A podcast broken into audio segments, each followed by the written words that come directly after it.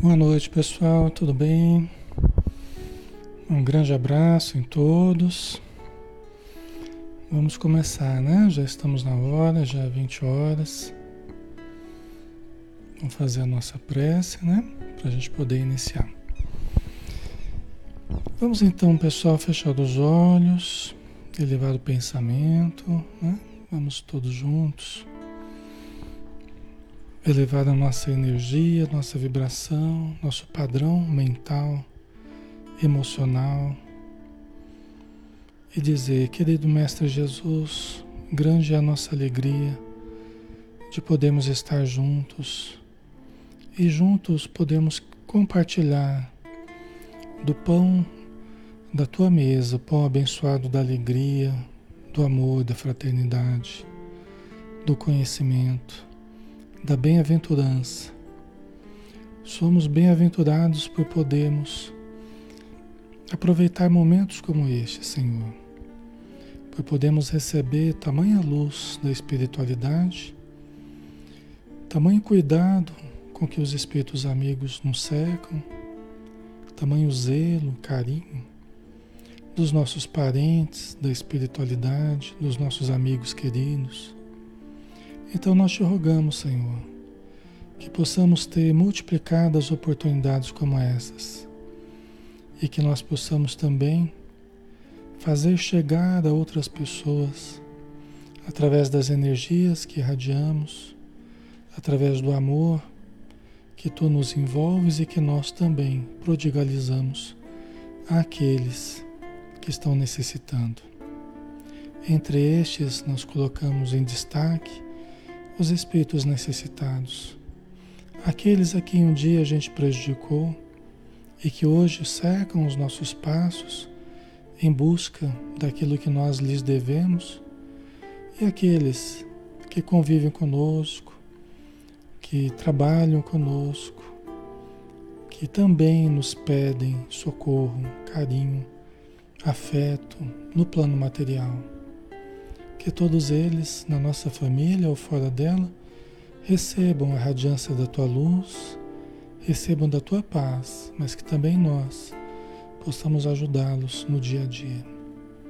Obrigado por tudo e ser conosco, Senhor, hoje e sempre. Que assim seja.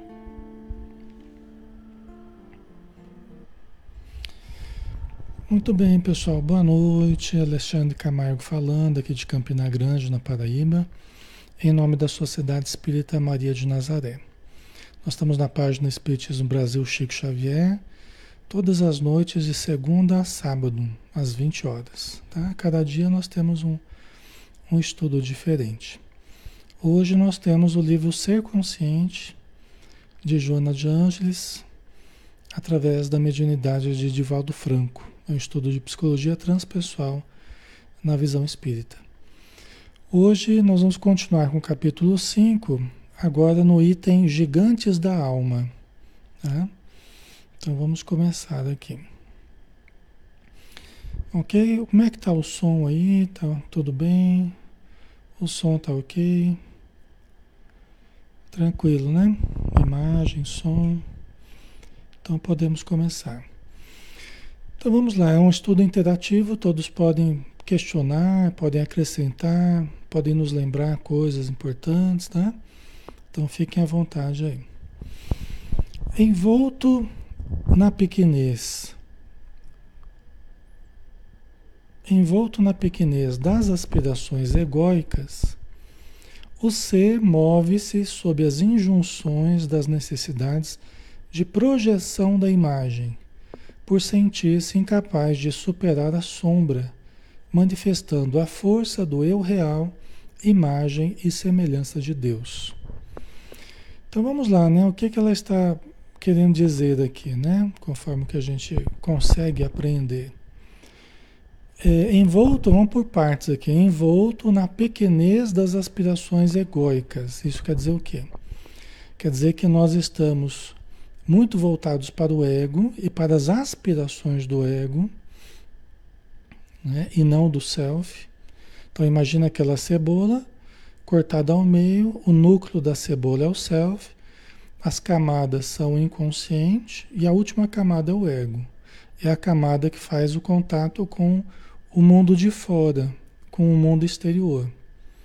Essa cebola é a mente, tá? É a estrutura mental. Então a, a nossa mente ela, ela, ela entra em contato com o mundo de fora através do ego. Só que quando a gente valoriza somente o mundo de fora e as aspirações desse mundo de fora, ao invés do mundo de dentro, nós acabamos envoltos apenas pelas aspirações egóicas. Certo? A gente acaba muito absorvido pelo ego. E muita, muito pouco vivência interior muito pouco vivência espiritual, menos sentimento, menos autoobservação, autoconsciência, certo? Ok? Então, quando a gente está assim, completamente envolto na pequenez do ego, das aspirações do ego, né? O ser move-se sob as injunções das necessidades de projeção da imagem. Por quê? Porque o núcleo ali, o self, pouco desenvolvido, é o eu real, é o eu divino, mas ele está pouco desenvolvido dentro de nós.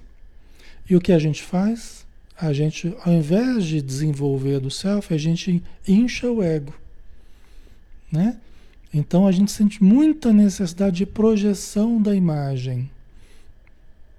Projeção da imagem, assim, da nossa imagem, né? Do, do nosso ego, né? Como eu sou bom, como eu sou bonito, como eu sou alegre, como eu sou.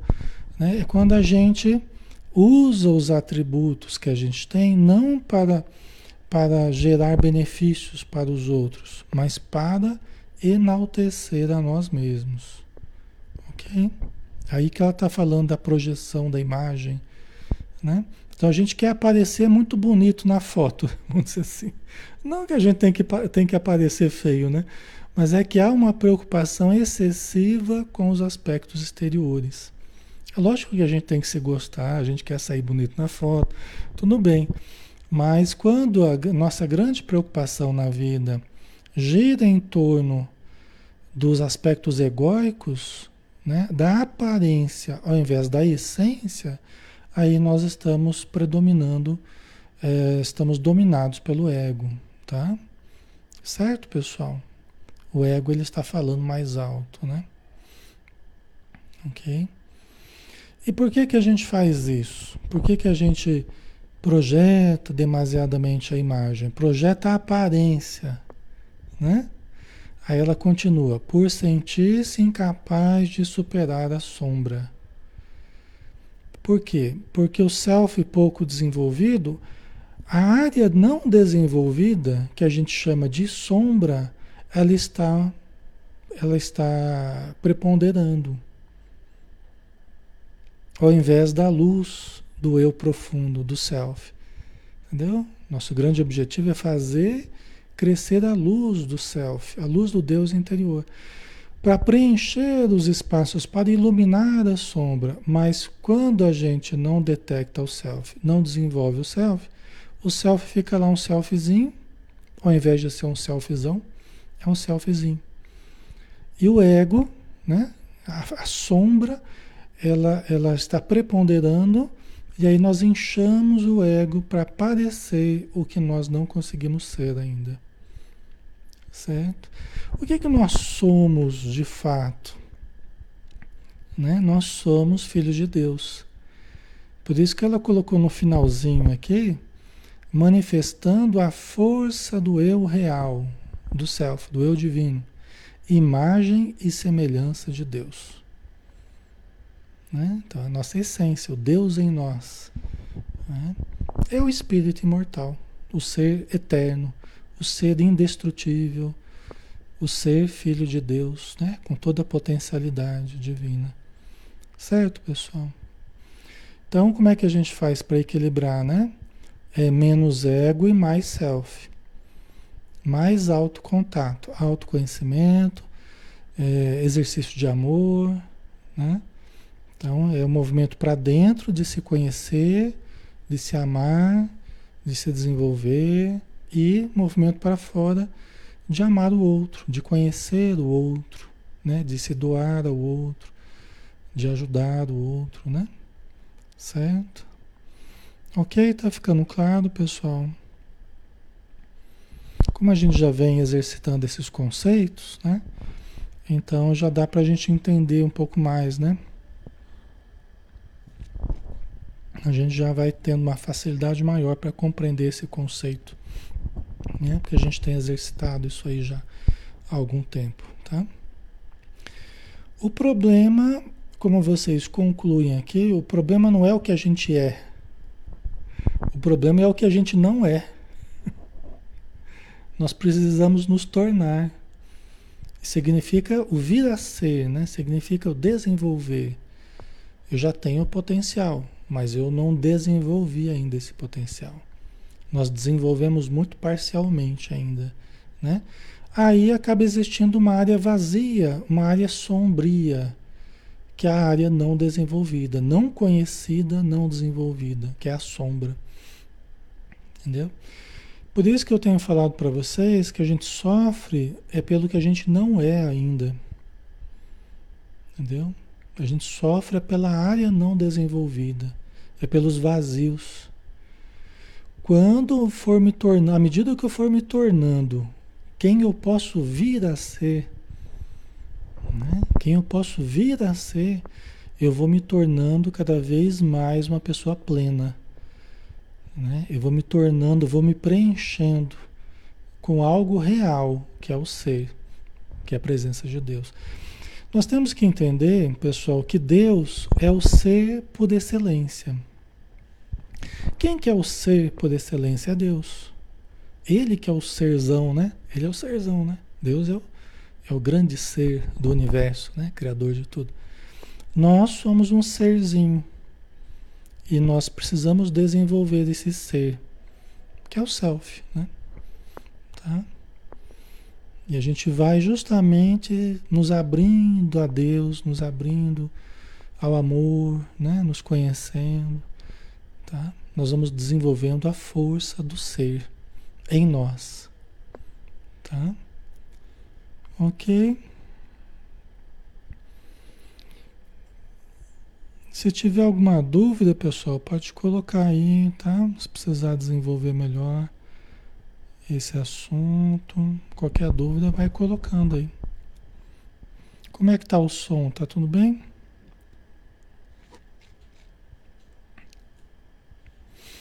Certo, pessoal?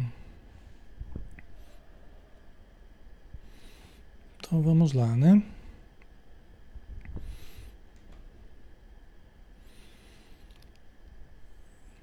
Lembrar que a sombra ela não é real, né?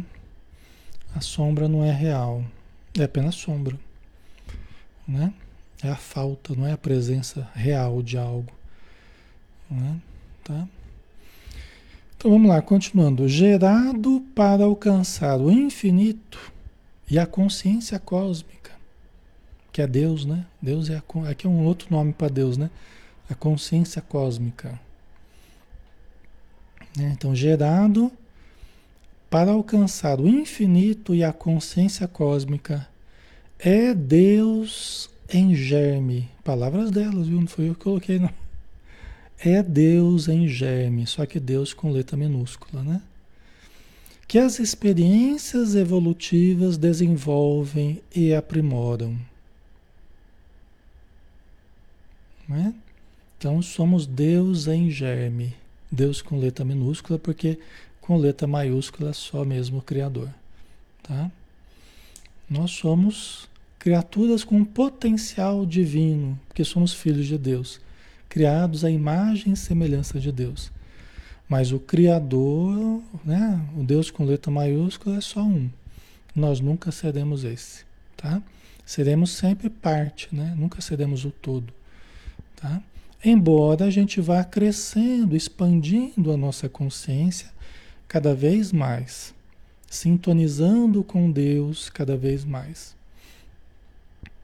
Ah, Alexandre, mas sintonizando com Deus? Ah, não sei não, será que você não está querendo muito? Né? Não, o que, que a gente faz quando a gente faz uma prece? É uma buscar a sintonia com Deus. a sintonia com a espiritualidade em nome de Deus, com Jesus em nome de Deus. Né? Nós estamos exercitando justamente a nossa relação com o divino, que existe em toda parte, que existe dentro de cada um de vocês, em toda a natureza, em toda a vida. Deus nos permeia o tempo todo. Nós estamos mergulhados em Deus, como dizia Santo Agostinho, né? Em Deus vivemos, nos movemos e existimos, como peixes no oceano. Né? Então, gerado para alcançar o infinito e a consciência cósmica, é Deus em germe, que as experiências evolutivas desenvolvem e aprimoram. Num parágrafo como esse, num parágrafo como esse, a gente, a gente imagina como que às vezes a gente pode se contentar com tão pouco evolutivamente falando, eu digo, né? Como que a gente pode se contentar tão pouco, com tão pouco, no sentido de ficarmos ainda muito ligados à animalidade, de uma forma, um primitivismo, né? Se nós fomos criados para alcançar o infinito e a consciência cósmica. Vocês compreendem? Né? Então a gente não pode se contentar com muito pouco, muito pouco no sentido evolutivo se acomodar né, no primitivismo. Né? Nós somos criados para muito mais. Né? Fomos criados para o infinito, para o amor, para a consciência cósmica. Né? Tá? Então, ao invés de ficarmos ali encolhidos, desanimados, acabrunhados, macambúzio, sodombáticos, Ai, né? Ao invés da gente ficar lá se encolhendo, cultivando pensamentos deprimentes, autodepreciativos, né? Vocês entendem? Nós precisamos é mudar esse panorama, nos abrirmos, acreditarmos mais em nós, acreditarmos mais na vida, acreditarmos mais no ser humano, né? Na espiritualidade, acreditarmos mais em Deus, em tudo que nós recebemos dele. Certo? Ok.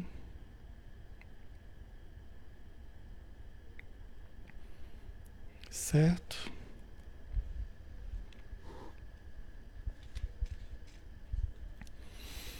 Vamos lá.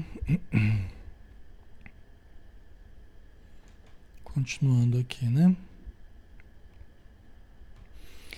O ego, projetando-se em demasia, compõe os quadros de aflição em que se refugia e, negando-se a lutar, desenvolve os fantasmas gigantes que o protegem.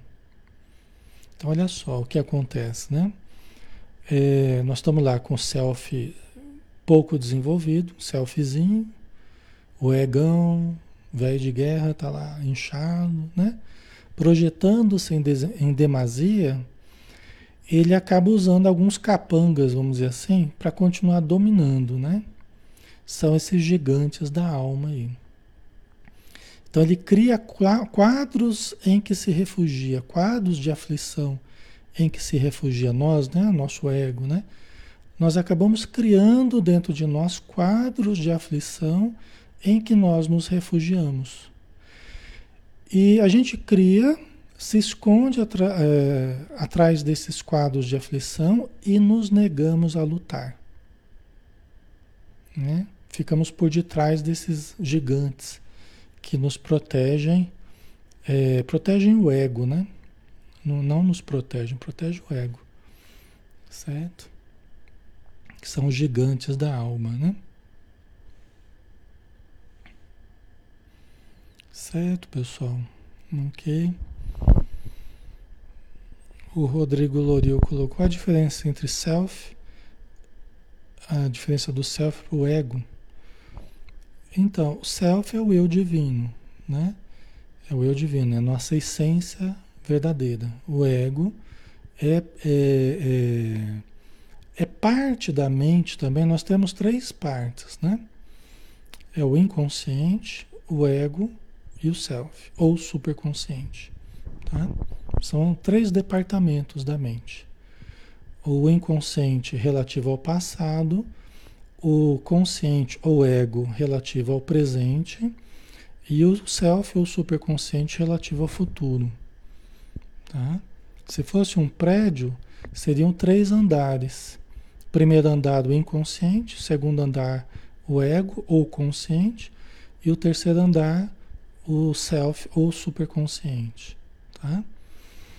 Então, o ego ele faz a ponte com o mundo de fora. Nós precisamos do ego. OK? O self, ele precisa do ego para concretizar as coisas. Senão a pessoa ela fica apenas sonhadora, ela não coloca nada em prática.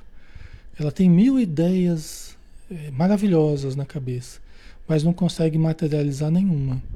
Porque é preciso nós usarmos o ego para operacionalizarmos que, os nossos ideais superiores de caridade, de melhora, de ajuda. Tá? Certo, pessoal?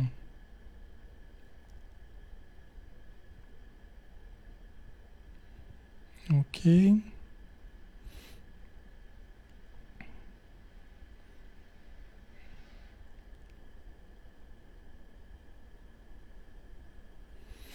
Então vamos lá, né?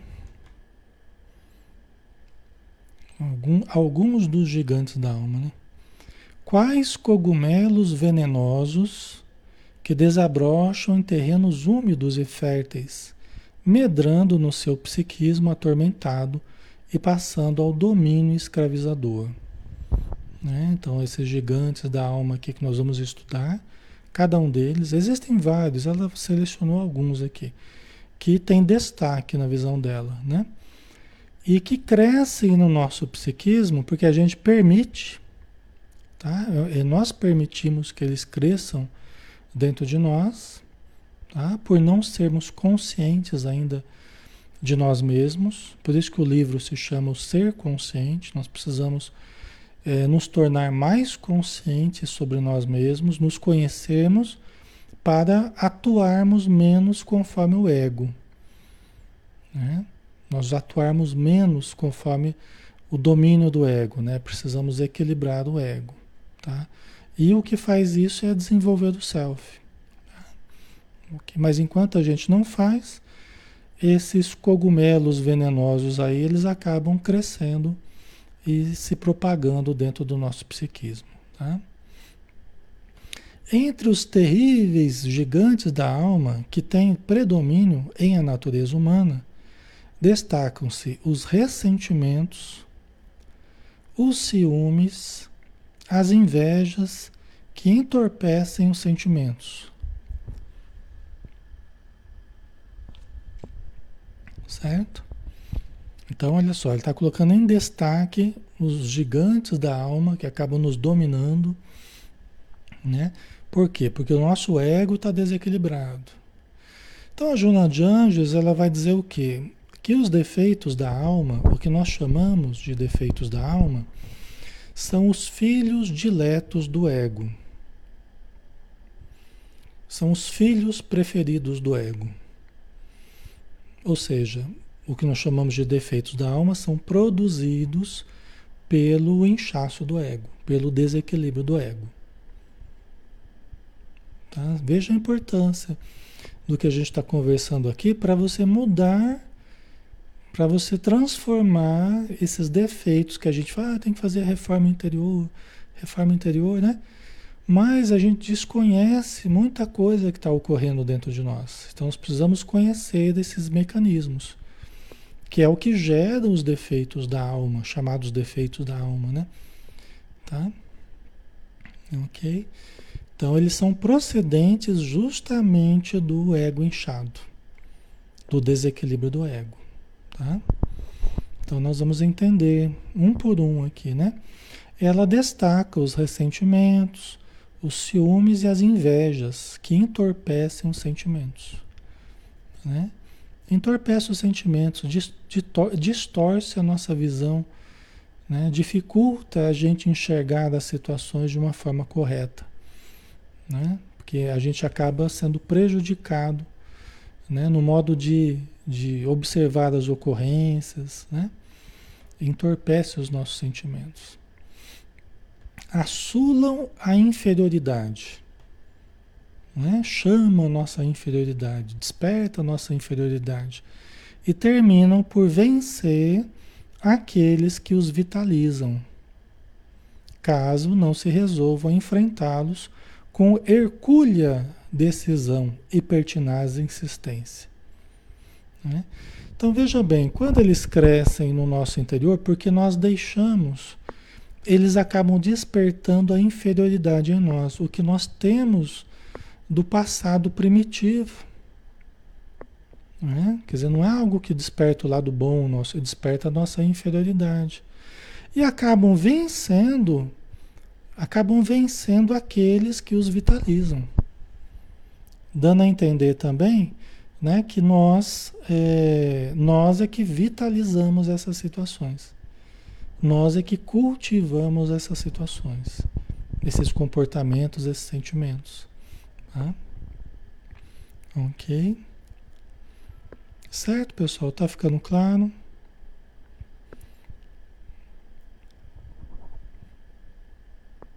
Ok. Como desenvolver o self? Autoconhecimento e exercício de amor. Tá? A gente vai ver no Evangelho falar a mesma coisa. Né? Conhecimento e amor são as duas asas do Espírito, né? que no Evangelho segundo o Espiritismo vai falar. Conhecimento e amor. Né? Autoconhecimento e exercício de amor. Certo? Né? Então, é, exige trabalho.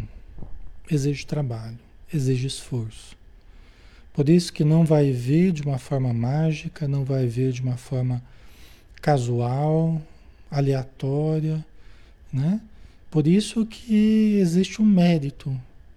Por isso que existem as conquistas de cada um. Existem as conquistas interiores de cada um. E ninguém, nesse capítulo, ninguém vai trair a lei. Nesse sentido, ninguém vai trair a lei. Né? Então, as conquistas no campo interior serão é, realizadas por quem duramente as buscou por, por quem é, arduamente as procurou. Certo? Mas terá como prêmio a libertação, o conhecimento, o equilíbrio, a paz que são geradas pelo, pelo autoencontro e pelo desenvolvimento né? do, do eu divino. Certo? Ok.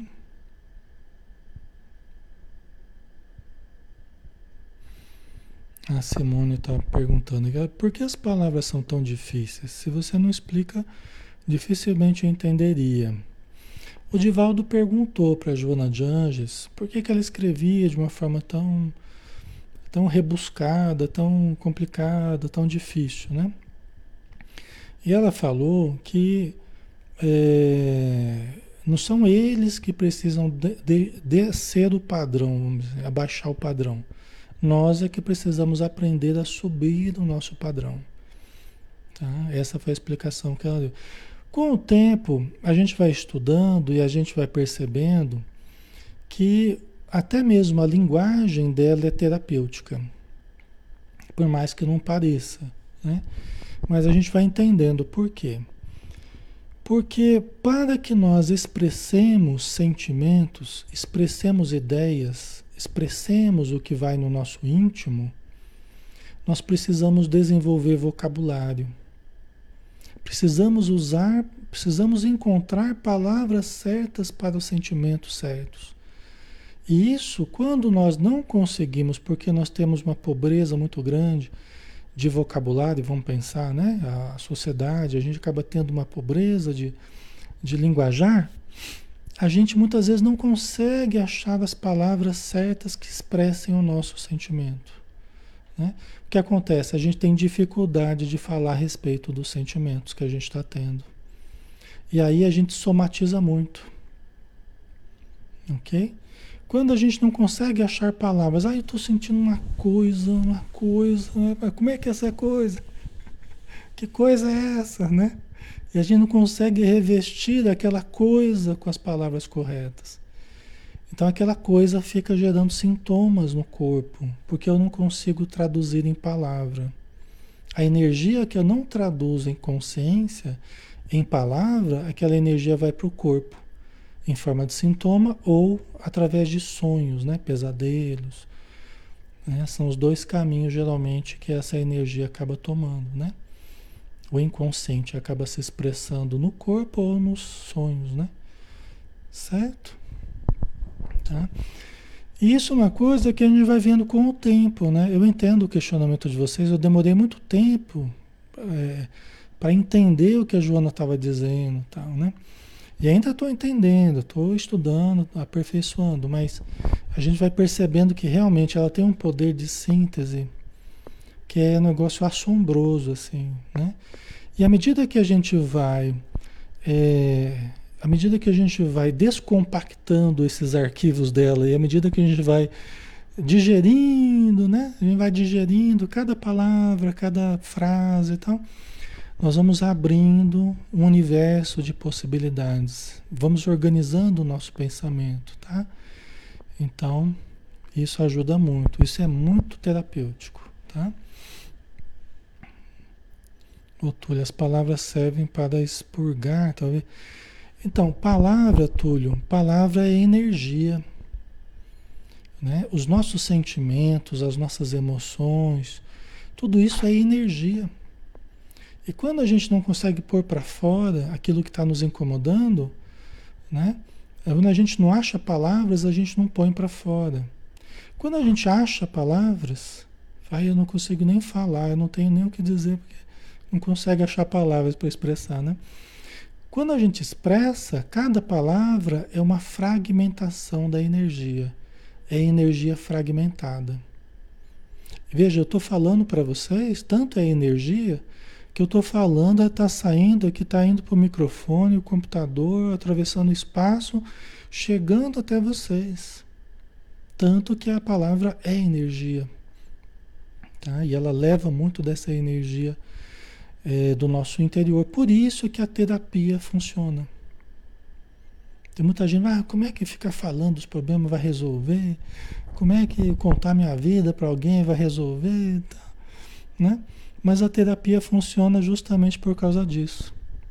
Porque a gente vai aprendendo a traduzir em consciência, em palavra, o que a gente está sentindo, os nossos desejos, as nossas necessidades, os nossos conflitos, nossos medos, nossas inseguranças, tal, tal, tal.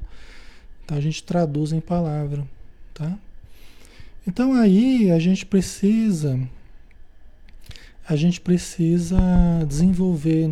Você vê que o desenvolvimento que a gente fala passa também pela língua, passa pela linguística, né? passa pela capacidade de trabalharmos com as palavras tá? de nos fazermos compreender, né? de sermos compreendidos e de compreender. Tá? Então a gente também é desenvolvimento, certo?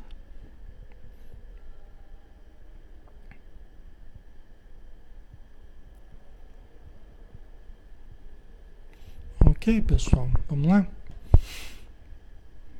Então, é, essa, essa, esses cogumelos gigantes, né, esses gigantes da alma aí, né? Terminam por vencer aqueles que o vitalizam. Se você não, se você não perceber, não tomar consciência e não começar a se tratar, acaba vencido por esses gigantes da alma, né? Caso não se resolva enfrentá-los com Hercúlea de Hércules, né? De Hércules, tem que ter uma força de Hércules com hercúlea decisão e pertinaz insistência. Né? Ah, mas eu já fiz o autoconhecimento lá. Não, o autoconhecimento não é, o autoconhecimento não é eu já fiz. O autoconhecimento é o de cada dia. É o de todo dia, é o da vida inteira. Né? Não é que um dia eu fiz o autoconhecimento e não resolveu. O autoconhecimento é uma busca para a vida inteira. Cada dia a gente está se conhecendo um pouquinho mais. E por isso que a gente não, a gente não pode nunca parar de estudar. Parar de nos estudar e de estudar a vida, né? Então, ah, mas eu já li um livro lá do, há 10 anos atrás, um livro de autoconhecimento. Ah, deve ter ajudado, né? Só que ah, nós temos muito a conhecer ainda, né? Ok? Vamos entrar, nós temos tempo ainda, vamos entrar no primeiro gigante da alma aí, que é o ressentimento, tá? Então vamos lá. A Silvana, e morreremos sem saber tudo. Ih, morreremos, nasceremos de novo, morreremos. Nós vamos precisar de muitas encarnações para conhecer um pouco mais aí, né? Tá? Entre os tormentos psicológicos alienadores, a presença do ressentimento na criatura humana tem lugar de destaque. Olha só, hein? Entre os tormentos psicológicos alienadores, que levam à alienação. Né? O ressentimento na criatura humana tem lugar de destaque. É um dos mais importantes. E a gente parece uma coisa tão simples, né? A gente se sentir ressentido, a gente ficar ressentido. A gente até brinca com isso às vezes, né? Esse negócio da gente ficar ressentido tal. Só que isso pode nos levar à alienação. Vai levando, né? Se a gente for cultivando o ressentimento, como uma atitude cotidiana nossa. Tudo a gente está ficando ressentido, né? faz disso um comportamento padrão. Né? Isso pode nos levar à alienação. Tá?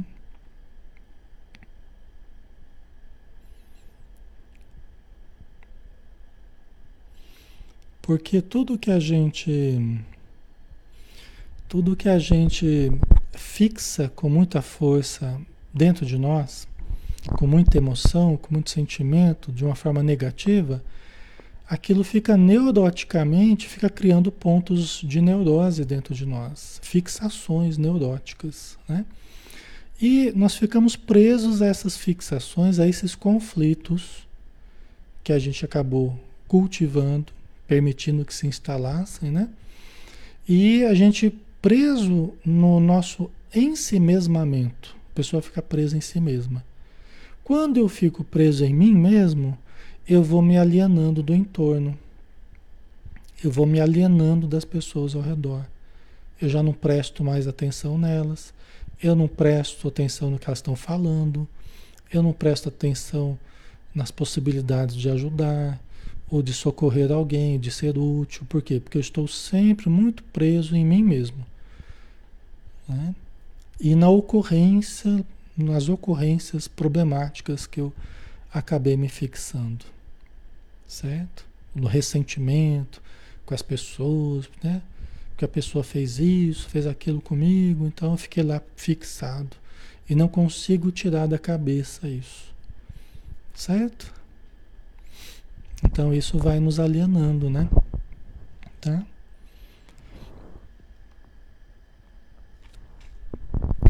Tudo que me fixa demasiadamente, de uma forma tormentosa, isso vai nos vai tirando a nossa energia do contato com o mundo de fora. Nós passamos a gastar muita energia dentro de nós, só que não para nos conhecer, não no sentido virtuoso, no sentido patológico mesmo. Tá? Aí você vê a pessoa andando na rua, né?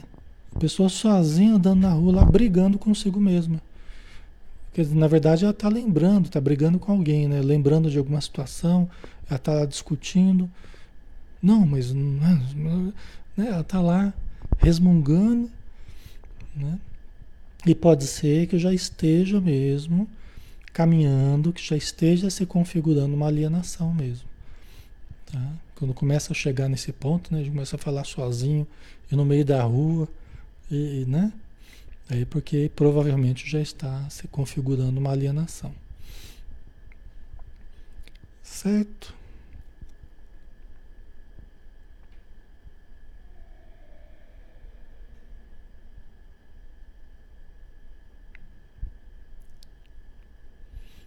Ok.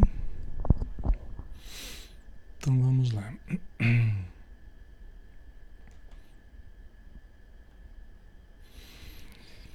Injustificável sob todos os pontos de vista, ele se instala enraizando-se no solo fértil das emoções em descontrole do paciente. Aí engendrando males que terminam por consumir aquele que lhe dá guarida. Hum?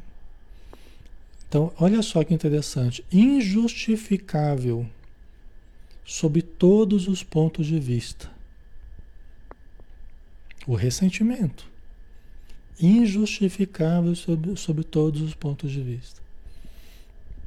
Alexandre, mas eu não, não tinha razão, eu não tinha razão na ocorrência lá, eu não tenho razão para estar tá ressentido. Né?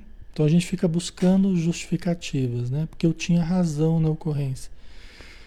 Então a gente tem que pensar assim: se eu tenho a razão, eu preciso usar da minha razão. E o que, que a minha razão me diz? Que eu preciso me amar que eu preciso me cuidar, que eu preciso me proteger. Porque se alguém errou comigo, então já basta o erro da pessoa comigo. Não preciso agora eu ficar errando comigo. Não preciso ficar eu me maltratando a pretexto de que eu estou com razão na ocorrência. Eu posso ter razão, mas eu, eu posso me matar cheio de razão.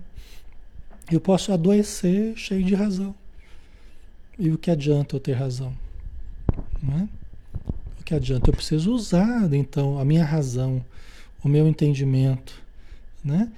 Para me, para trabalhar isso dentro de mim, perdoando, compreendendo, né? Ou desabafando num, num contexto adequado, no contexto produtivo, positivo, né? Não simplesmente ficar lá cultivando neuroticamente aquela situação né? que eu supostamente tenho razão. Nem sempre eu tenho razão. Às vezes eu acho eu tenho, né? né? Nem sempre eu tenho. Mas essa minha razão não é justificativa para eu ficar me maltratando, porque é o que vai acontecer. Né? Para eu ficar me destruindo, ficar cultivando lixo dentro de mim, veneno dentro de mim. Vocês entendem por que, que ela fala que é injustificável sob todos os pontos de vista. Tá? Então não serve para nada, não adianta. Né? A situação não vai mudar só porque eu fiquei ressentido. A gente quer que a pessoa saiba que a gente ficou ressentido e tal, né? Ok? Mas não vai mudar as situações, é perda de tempo perda de saúde, perda de equilíbrio mental, equilíbrio físico, né? E aí, o que adiantou eu ter razão? Não adiantou nada, né? Então, é, é injustificável, né? E se a pessoa deixa se instalar, porque fica ressentindo, né? Você fica voltando àquele sentimento. Você deixa se instalar, porque você fica cultivando, fica lá neuroticamente, né? Quando acontece alguma situação, pessoal, vocês podem perguntar assim, mas Alexandre, como é que a gente faz então para sair disso aí, né? Quando acontece alguma situação assim, problemática, que mexe muito com a nossa emoção, que nos desequilibra muito, é muito legal assim a gente trabalhar o corpo. É muito legal você fazer uma caminhada, você correr, você respirar, né? movimentar a região do tórax aqui. Por quê? Inclusive ela recomenda isso, a Joana até recomenda isso, né? Que a gente jogue para o corpo, por quê? Porque junto com aquela vivência que a gente teve, aquela vivência que foi desagradável, que a gente se sentiu ofendido, né? E, e a gente ficou ressentido, muito disso fica impregnado no corpo. A energia deletéria fica impregnada nos nossos os miasmas, né, nos centros energéticos, né, em todos os meridianos, né, o complexo energético nosso e também no corpo físico, na musculatura, tá? Então, quando a gente trabalha o corpo, quando a gente oxigena, isso facilita para liberar para você se desligar daquela energia e daquela ocorrência. E também é bom porque você sai, vai ver verde, vai para perto da água, né? Você desliga a mente daquela ocorrência. Isso é muito importante, tá? Trabalha a energia para não ficar aquela energia concentrada. Geralmente não é o que a gente quer fazer. A gente quer ficar lá pensando na ocorrência, sentindo de novo, sofrendo, né? Geralmente é o que a gente prefere fazer. Mas o melhor é não se entregar a isso e vai caminhar, vai correr, vai nadar, né? Vai se divertir com alguma coisa saudável. Isso ajuda a mudar a energia e desligar pelo menos parcialmente ajuda. Não digo que em algumas situações vai mudar tudo, mas abre espaço, inclusive, para ajuda espiritual. Facilita a ajuda espiritual. Tá? A gente colocar o corpo em terapia ajuda muito para é, trabalhar os conteúdos psíquicos também. Porque mente e corpo, quando nós estamos encarnados, Mente e corpo se relacionam de uma forma muito profunda. Você mexe com um, você altera o outro. Você mexe com o outro, você altera o um. A mente e o corpo, tá? Então, quando a gente está com a mente muito tumultuada, também fazer atividade física é muito importante, tá? Isso vai ajudar a trabalhar as situações muito mais rapidamente. Né? Você vai conseguir superar situações problemáticas com mais rapidez. Ok?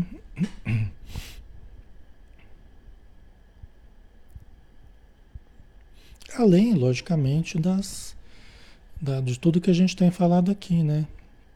Então, essa é uma parte mais material que a gente pode fazer, pode usar. Um socorro aí, né?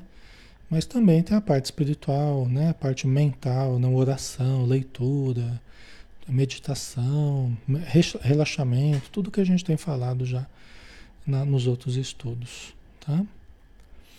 Então, se a gente deixa que se enraize no solo fértil das emoções em descontrole, porque quando a emoção está descontrolada, o, o nosso, o, as nossas emoções é como se fosse um terreno fértil para se instalar o, o ressentimento. Né? Ok? Né? Quando as emoções estão muito tumultuadas, é como se fosse um terreno fértil para a instalação do ressentimento. Tá? Então nós precisamos equilibrar as emoções, sair dessa emoção tumultuada. Né? E aí, é, engendrando males que terminam por consumir aquele que lhe dá guarida. Porque a pessoa fica lá pensando, né? Fica cultivando, fica planejando coisas até, ela já pretende até se vingar, ela já fica lá, né? Mil coisas passam pela cabeça da, da pessoa, né? Ela já começa até a planejar certas atitudes que podem ser muito danosas. Por isso que Paulo de Tarso falava, né? Nada façais por vanglória ou por contenda nada façais por vanglória ou por contenda. Quer dizer, a gente não tomar nenhuma decisão, nenhuma atitude baseado na vanglória, quando a gente está se vangloriando, e também não por contenda, por uma briga. Esse negócio da gente tomar atitude depois que brigou com fulano de tal, logo em seguida você já vai lá e toma uma atitude drástica. É uma das coisas mais perigosas que existem. Por isso que os espíritos falam, tem até uma mensagem, acho que é do Emmanuel, né? Que ele fala assim, quando você está nervoso, quando você está com raiva, não compra, não venda, não...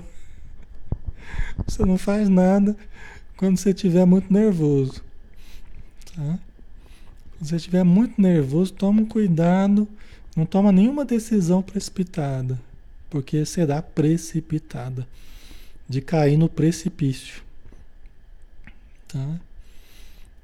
Né? Porque a gente se torna muito vulnerável, vulnerável à influência espiritual, às más intuições e às más ideias nossas também, né? Tanto as nossas quanto as que vêm do plano inferior, né?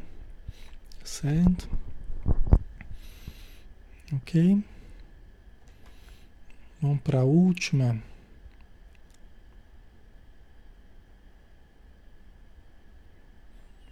É, vamos fazer o seguinte. Acho que, acho que ao invés de fazer essa aqui, porque aqui vai entrar, vai entrar num, numa outra linha de raciocínio aqui, que nós vamos ter que desenvolver melhor, tá? Nós vamos ter que desenvolver melhor. Vamos ficar por aqui já hoje, né? Já tem um material aí de, de reflexão, bastante coisa para a gente pensar. O Ailton é tão incrível que o corpo dá os sinais do comportamento errado, mas insistimos em comportar, comportarmos-nos no erro, né? É, exatamente. É, inclusive essas situações, elas são acompanhadas de tensão, né? De muita adrenalina, né? É, então a gente acaba criando tensões no corpo que é, essas tensões elas permanecem se a gente não trabalhar o corpo junto. Por quê? Porque na discussão, no problema, no que a gente se sentiu é, ofendido, tá? A gente acaba, tem uma adrenalina aí que acaba tensionando, né? É, a musculatura, né? Dispara é, comportamentos mais primitivos em nós e de ataque e fuga, né? E a gente, e a gente tensiona o corpo. Se a gente não fizer um alongamento, se a gente não fizer um trabalho respiratório, é, essa tensão ela vai se caracterizar como a neurose no corpo. É o que o Reich chama de neurose no corpo. O Wilhelm Reich, né, o criador da terapia corporal. Né, seria a neurose no corpo. Ela vai ajudar a manter a neurose no, no psiquismo é, através das tensões acumuladas no corpo. Eu até já expliquei isso para vocês, né, sobre o Reich, né, o Wilhelm Reich, né, que ele, ele percebeu que o corpo ele guardava uma memória, né, então quando ele ia, quando ele ia trabalhar massagem profunda aqui no masseter do, dos pacientes, o paciente começava a trazer episódios de raiva, que ele teve raiva. Né? Por quê? Porque quando a gente fica com raiva, a gente, a gente serra os dentes, né? né? E aqui começa a tensionar essa região toda. Inclusive acaba dando problema de ATM, né? Os dentistas sabem disso, né? Acaba dando problema de ATM, né? De cair o queixo, né? Começa a perder aqui, ó, desgasta ATM, dor de cabeça, né? Tem muitas pessoas que têm dores crônicas de cabeça por causa das tensões. Começa a ranger os dentes, então vai destruindo todos os dentes. Tem que dormir com, com placa, né? O bruxismo, né? Entendeu? Então, é a neurose no corpo. Tem a sua feição, tem a sua parte psíquica, né? E tem a parte material, a parte corporal. Por isso que colocar o corpo em terapia é tão importante. Alongamentos, né? massagens, coisas assim que ajudem a, a desbloquear as energias de, é, que nós gravamos no nosso corpo, né? É, por causa das situações que a gente viveu, dos momentos que a gente viveu.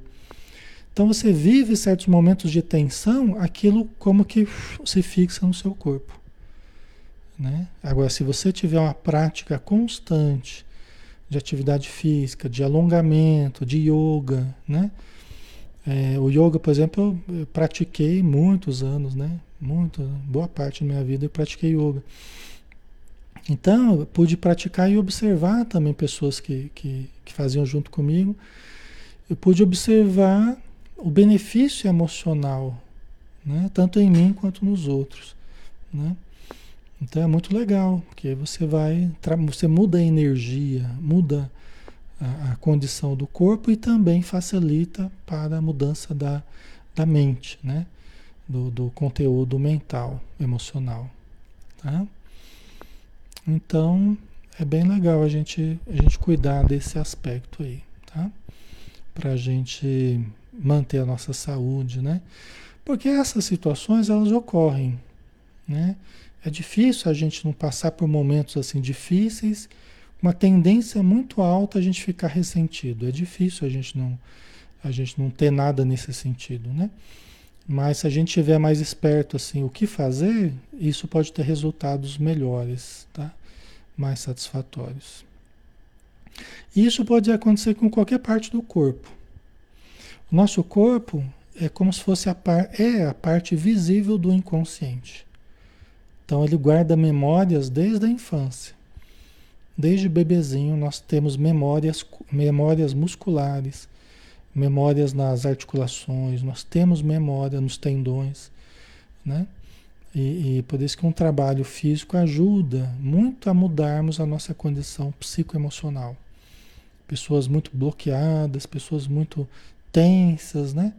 Às vezes começa a fazer um trabalho corporal, começa a abrir um horizonte todo diferente assim, de comportamentos, de emoções, porque ela começa a trabalhar emoções muito profundas, né, de muitos anos atrás, de décadas atrás. Tá? Certo? Ok, pessoal, vamos finalizar por hoje então, né? Vamos fazer a nossa prece final, né? E nos despedimos.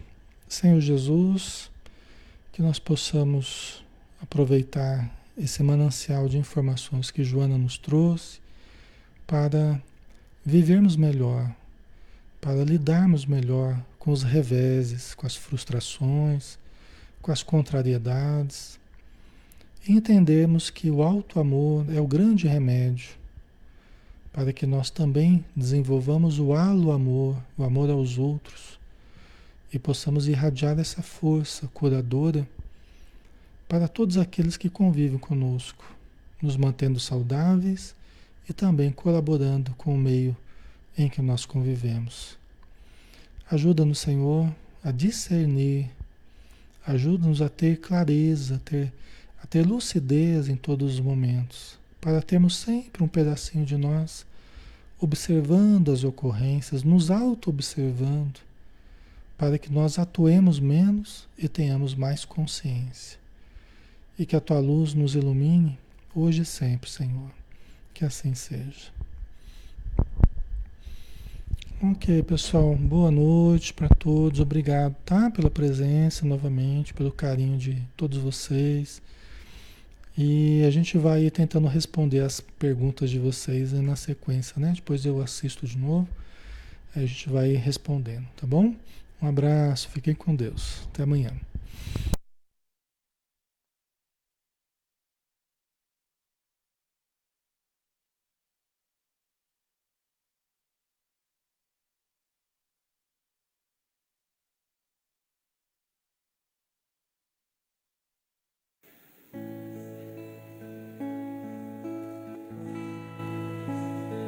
Senhor meu Deus, quando eu maravilhado fico a pensar nas obras de tuas mãos, estrelas mil a cintilar no espaço de teu poder em manifestação. Então minha canta a ti, Senhor.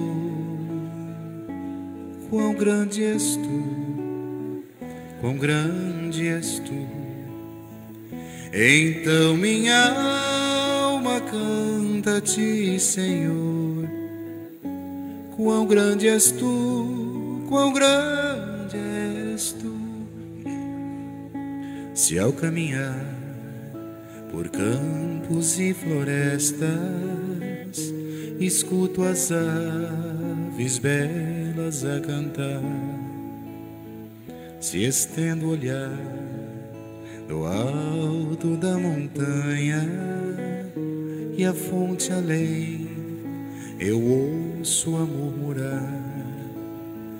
Então minha alma canta a ti, Senhor.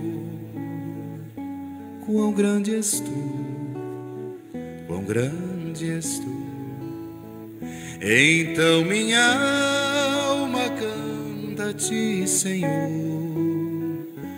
Quão grande és tu, quão grande és